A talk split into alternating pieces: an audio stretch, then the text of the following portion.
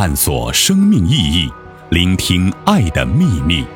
欢迎收听《爱之声》，播音张婉琪。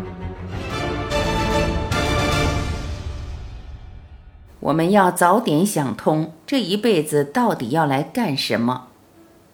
蔡志忠。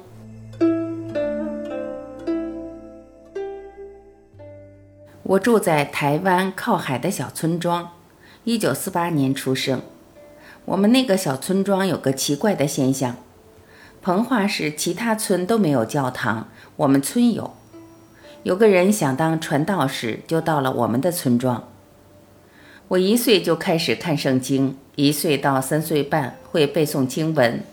从创世纪开始，我的大脑里大概有一百到一千个故事。五十到一百个厉害人物，每个人物都很厉害。耶稣基督会创立，可以使瘸子走路，可以使瞎子看见；摩西可以分开红海，诺亚可以制造方舟，而蔡志忠什么都不会。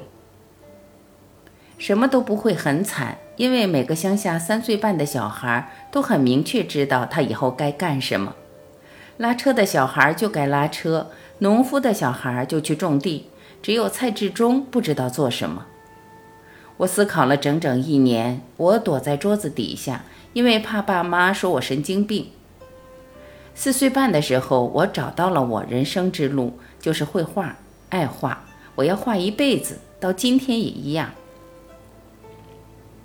现在我一天没有吃超过一个馒头，来杭州大约七十五次。最长四十六天，最短七天，一次都没有到外面吃饭，就是喝咖啡，喝咖啡，喝咖啡，抽烟，抽烟，抽烟。不要以为这样会死掉，我一辈子没生过病，没去过医院，身体特别好，这些都可以让自己很快乐。那时候就很爱画，开始看很多书。那时没有画画这个行业，最接近的行业是画电影招牌。小学三年级，一九五七年，台湾流行漫画了，我就立志要当漫画家。我九岁时已经读了五百至一千本书，《基督山恩仇记》《汤姆历险记》等等。要当漫画家，就要会编故事，会讲故事，会画故事。我智商超过二百，我小时候几乎所有科目都考一百分，全校最厉害的十个去考省一章中。那时候还不是联考，我一心要当漫画家，所以无所谓是不是要拿文凭，没有实力支撑的文凭只是一张废纸。现在我只剩下诺贝尔跟奥斯卡奖杯没得，桥牌亚洲冠军奖杯一百二十五个，没发奖杯的不算。念书不是为了拿文凭，是为了学习，为了使自己有一技之长。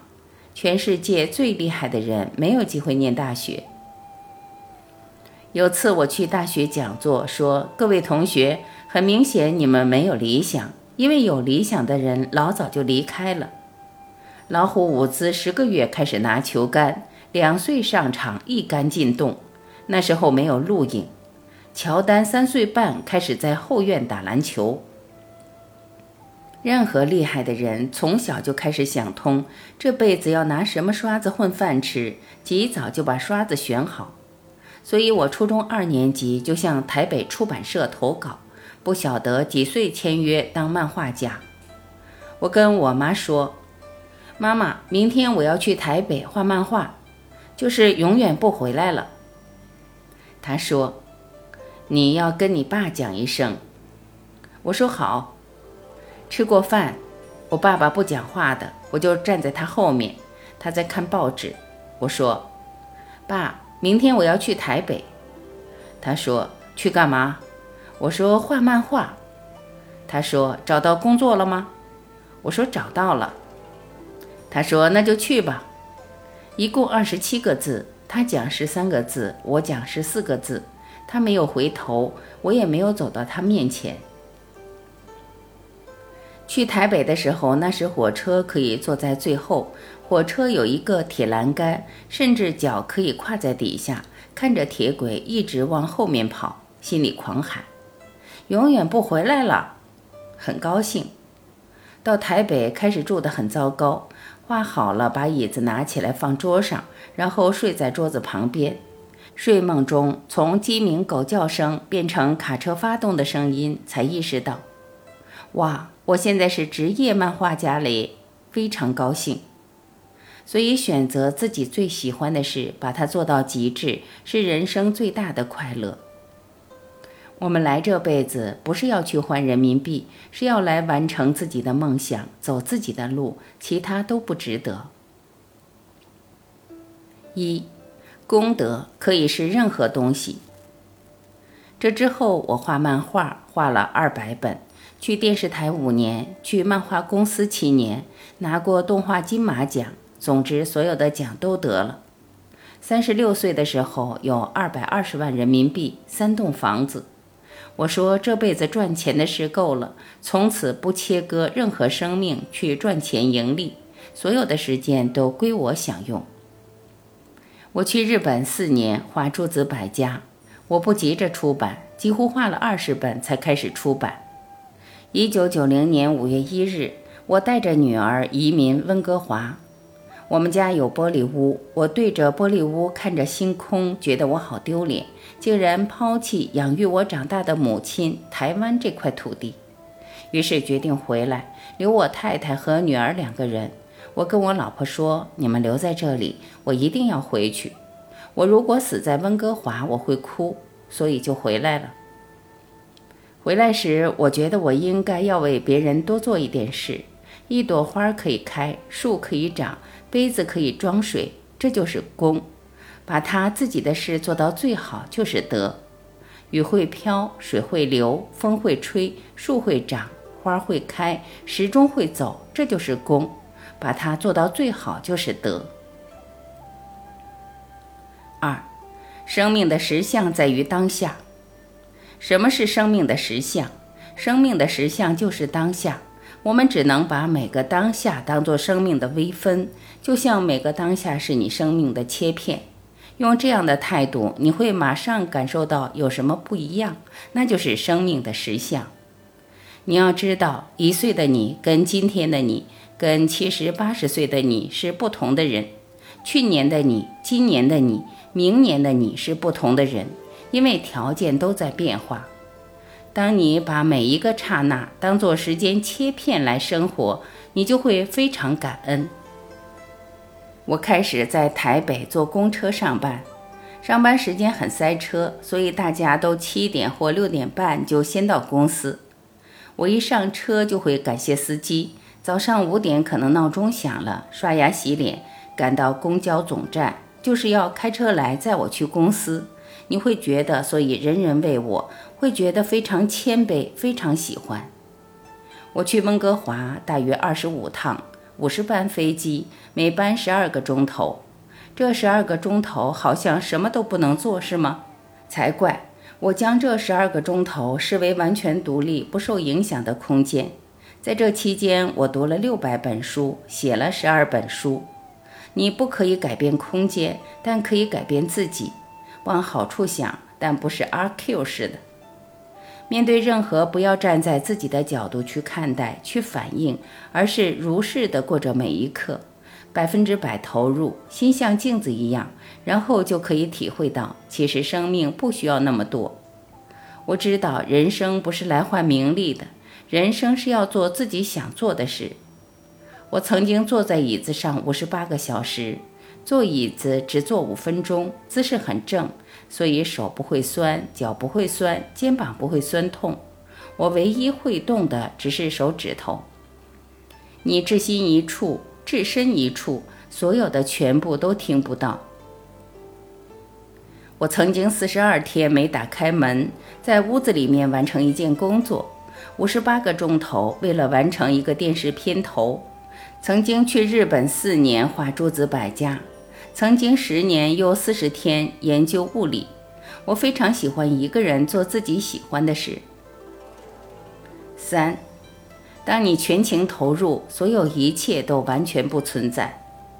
一个人在做自己最喜欢的事，那会是怎么样呢？我平常天黑就睡觉，醒来就是同第二天，通常都在早晨一点左右醒来。通常抽烟、泡咖啡，站在窗口对着天空，假装可以看到星星、银河，思考。台北市已经看不到星星了。思考了大约十分钟到二十分钟，思考很多。第一个当然是这一生，然后是这一年，这段时间，再来是今天。今天要做的事全部想一遍，然后回到桌边开始工作。当你工作时，你能随心所欲，做出来速度比你想的更快。你会觉得自己像神一样，无中生有，刷刷刷刷。画漫画时，大雁。可爱的小嘴巴都是同时瞬间出现，你的心怎么想，完全照应出来。有时候画出来比期待的还好，你会觉得生命像一股甜蜜的河流，通过你的身体，你会感动的想流泪。原来生命竟然是这么的美妙。四，一定要做你喜欢做的事。我很早就体悟到，打开门走出去。是知道自己要去哪里的。你们昨天打开门，知道要来径山。我们开车上高速公路，是知道自己要去的目的地。而人生这么大的旅程，百分之九十九的人却不知道他们的目的地是什么。厉害的人很早就非常确定他们的目的地，然后一心朝那个地方走。两岸没有直航以前，我在香港转机大约五十次。我的旅程就是香港出发回台北，但是我归心似箭。我的理由是要去巴黎、纽约、夏威夷，但多数人虽然是要去伦敦，都还在羡慕人家去大溪地。我一辈子会做到死的那一刻，连死的那一刻倒回来我都想好了。我会葬在少林寺塔林，死掉前一礼拜会在西溪湿地办一个六十人的 party。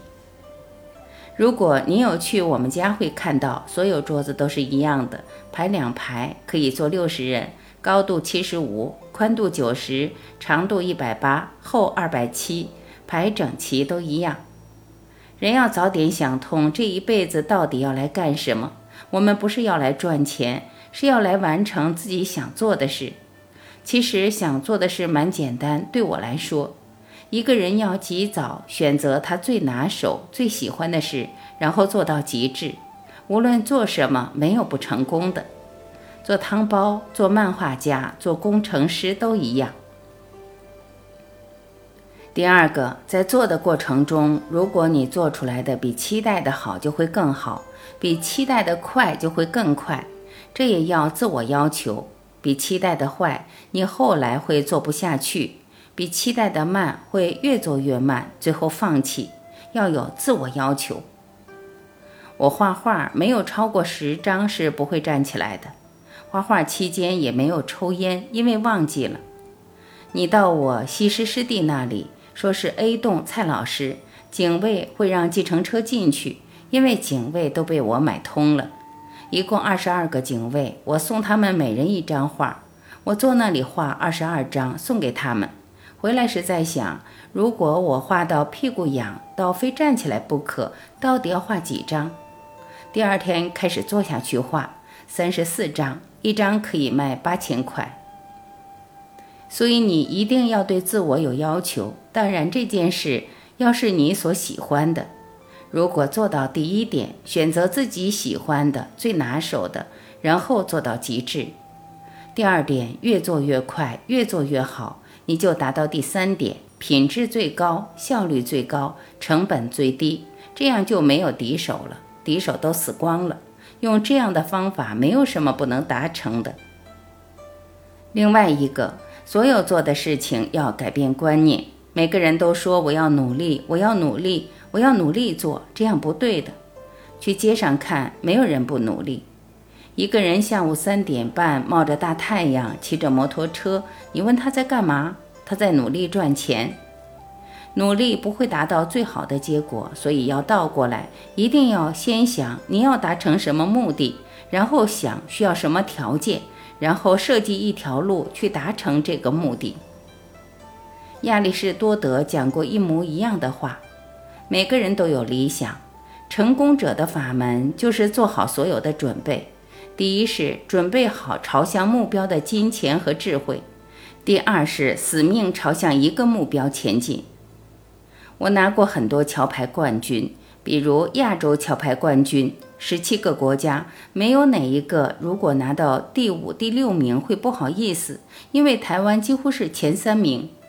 别的国家也是，会场上要打十二天，到第五六天，你的成绩还是第八九名。别人问你们队成绩如何，会不好意思说，走路都头低低的，所以没有人不努力。努力没有用，那该怎么办呢？五，此时此地此刻，尽可能扮演好自己的角色。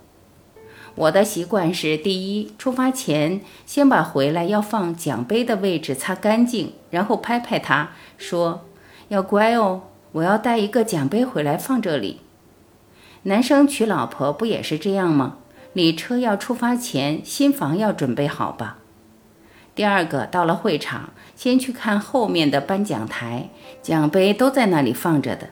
我去抚摸冠军杯，跟他说：“要乖，十二天以后我带你回去。”这都是在对自己宣誓。心态很重要，有一个最关键，一般人常常不容易办到。很多人都在关键时刻表现失常，只要更关键，就失常的更厉害。厉害者不一样。最后一场一定完美，倒数第二场接近完美，倒数第三场差不多完美。这样，林海峰第一次跟坂田龙斗，他的老师跟他讲的第一句话是“平常心”，意思是你只要正常发挥就能把他打败。事实上，林海峰本来很紧张，后来就没有紧张，最后四比二赢了。所以平常要自我训练，你想要做什么，一定想要完成什么，一定要像画一本漫画书，书出版了，读者看完了觉得很棒，他看得懂，觉得很棒，然后再开始画。我们生活一定要用时间切片去感受，这才是生命的实相。就像我送人家一张画，我会说：过去我没有欠你，此后你没有欠我，意思听得懂吗？就是说，我不是欠你才送你画，你得到画也不必觉得你欠我。做什么事都要这样，此时此地此刻，尽可能扮演好自己的角色。刚刚各位向我跪拜，其实我很惶恐的，我跟你们一起跪。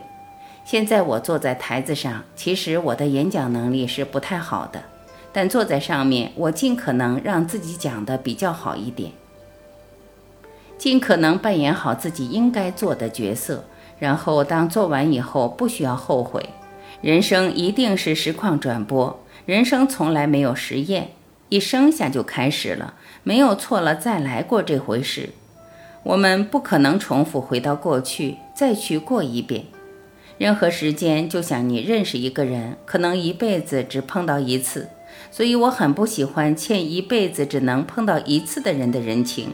也不会去得罪自己的心，永远要保持，永远活在当下。对别人，所有的宗教都很像，只是讲法不同。很多媒体会问我：“蔡老师，你是天主教，你又画道家、儒家、画佛经，那么多宗教，他们到底有什么不同？”我说：“其实所有的宗教都是在教人家好的。”目的是让一个人无论遇见什么样的情景都能够身心安顿。虽然讲法不一样，一般人境界很低的时候会觉得都不太一样，就好像在山脚下看到很多不一样。当他到了半山腰，看到是一样的，很多不太一样。当他到了山顶，几乎所有人看到的那边都一样，分别只是他的眼力不一样而已。什么是中？什么是术？